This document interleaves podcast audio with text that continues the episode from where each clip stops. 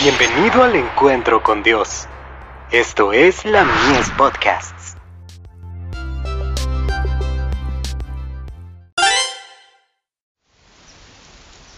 Cada día con Dios. Dedica tiempo a ser santo, porque las cosas que se escribieron antes, para nuestra enseñanza se escribieron, a fin de que por la paciencia y la consolación de las escrituras, tengamos esperanza.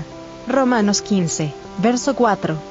Decimos a cada alma, estudien su Biblia como no la han estudiado nunca antes.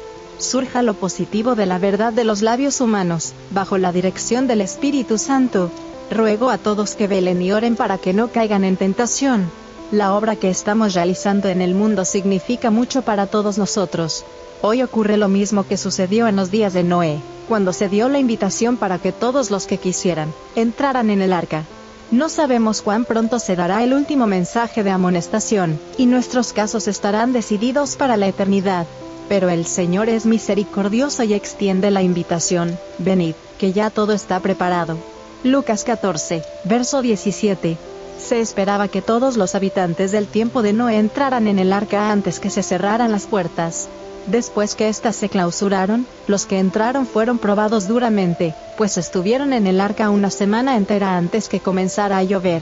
Oh, qué terribles fueron las burlas, y cómo desafiaron a Dios los que no quisieron entrar.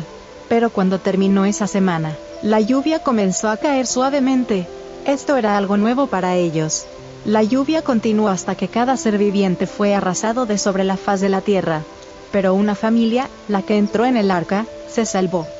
Nosotros necesitamos prepararnos ahora para cuando comiencen a desarrollarse las escenas finales de la historia terrenal.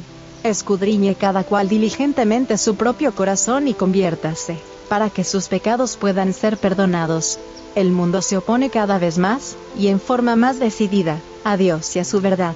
Todos los que quieran hacer la voluntad de Dios lograrán obtener conocimiento, y su experiencia será valiosa. Debemos prepararnos ahora para hacer una gran obra en muy corto tiempo.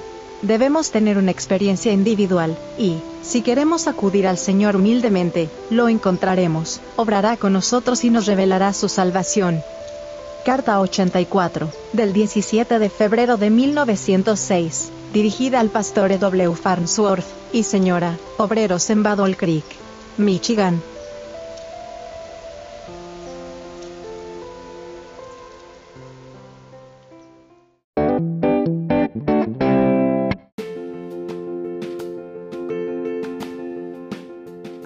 En www.ministeriolamies.org para más contenido.